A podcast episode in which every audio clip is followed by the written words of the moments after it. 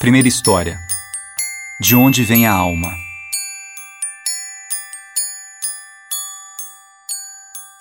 Um sábio ancião contava histórias de deixar as pessoas sem fala, perplexas, sem fôlego de tanta emoção.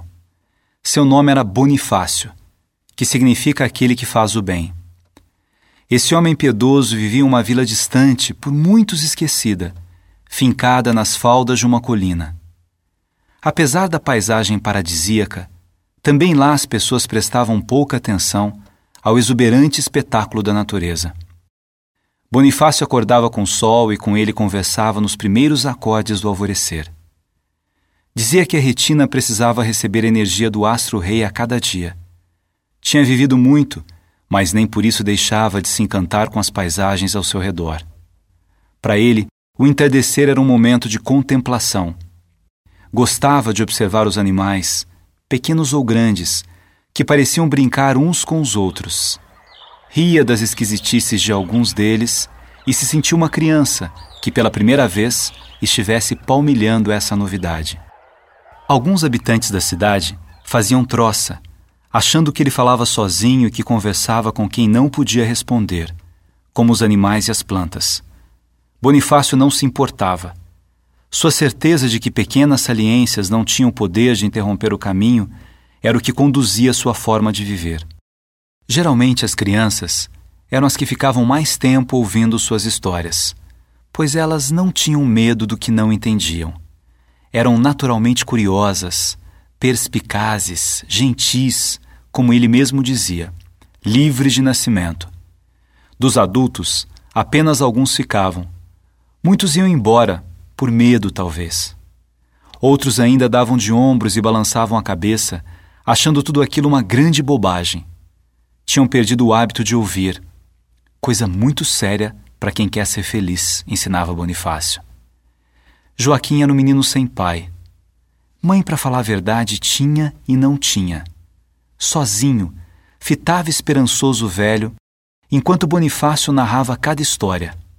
Observava-o e sonhava um dia ser igual a ele, um contador de histórias, um homem bom. Não tinha receio de perguntar o significado do que não compreendia, e não tinha vergonha de recostar a cabeça no colo do ancião quando lhe dava vontade. Um dia, resolveu falar o que sentia para ele. Quero ser como o senhor igualzinho, sem tirar nem pôr. Ora, ora, meu menino, você tem tanta vida pela frente. Há de ser muito melhor do que esse pobre velho. Joaquim não desistia. Veio então uma nova pergunta: Qual o segredo para ser feliz? O que tenho de fazer? A resposta é simples, meu filho. Ouça a voz da alma e tente nunca decepcioná-la. Aí você será feliz. E onde mora a alma? Dentro de você. Quando você nasceu, ela já veio junto. Todo mundo tem alma? Sim, todo mundo tem, Joaquim. Desde o princípio de tudo, todos têm alma. E quando foi o princípio de tudo? Quando Deus quis companhia. Quando falou ao menino, a fisionomia de Bonifácio se iluminou. E ele se manteve por alguns instantes em silêncio, como se estivesse visualizando alguma coisa. Joaquim o fitou demoradamente, imaginando o que Bonifácio estava pensando. Porém, não demorou muito para romper aquele momento de silêncio e aproveitar para satisfazer sua curiosidade. E por que ele quis companhia? O ancião instigou-o. Você gosta de companhia? Gosta de amigos? Gosto sim. Gosta que as outras pessoas conversem com você, peçam ajuda, agradeçam por algo que você fez? Gosta de se sentir amado?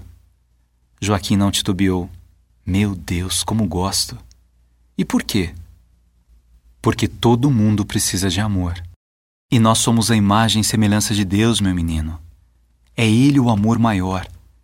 E quanto mais nos aproximamos da nossa alma, mais nos aproximamos dele e um encantamento toma conta de nós. Um encantamento? Sim, um encantamento. Olhe para esse vale que vai até onde nossos olhos não conseguem alcançar. Não é lindo? É lindo sim. Veja esse passarinho. Parece que ele quer brincar com a gente. E como o canto dele é bonito. E essa água que corre mansa sem nenhum obstáculo. E como é transparente. Isso, meu menino, é o encantamento. Olhos de ver, ouvidos de ouvir, cheiro de ternura no ar, toque delicado, gosto de vida. Eu também quero ter esse encantamento. É só continuar amando, a vida toda. O amor vai fazer com que a alma, que é uma centelha divina, conduza a sua vida. E aí não haverá o mal, só o bem. E com o bem virá a beleza, e com os dois a felicidade. É para isso que nascemos, Joaquim. Mas como vou saber se estou fazendo bem ou não? Como vou saber se é a alma que está me conduzindo? Bonifácio se aproximou do menino e o fitou longamente, com a delicadeza de quem quer deixar um legado de amor. Uma expressão de suave alegria deixava ainda mais belo o rosto sulcado pelo tempo e pela sabedoria que vinha de seu coração e de sua vida vivida de maneira tão generosa. Joaquim, vou mostrar a você algo que todo mundo tem, mas que pouca gente sabe. O quê? Um par de meias invisíveis. Nós nascemos com elas, e são elas que têm o poder de fazer perdurar a beleza da infância. Onde estão? Você não pode vê-las. Ninguém pode, já disse, são invisíveis. Mas você, somente você saberá que estão aí. Se você prosseguir sem ouvir a voz da alma, as meias ficarão pesadas e você terá muita dificuldade de caminhar. Assim envelhecerá mas quanto mais você amar, mais leves elas estarão. E mesmo que você não perceba, elas aquecerão docemente seus pés, protegendo-os do frio que congela e enrijece. E frio, meu filho amado, não falta por aí.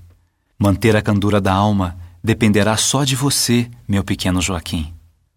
Observou a expressão do menino e disse com ternura: Aliás, sabe o que seu nome quer dizer? o predileto de Deus.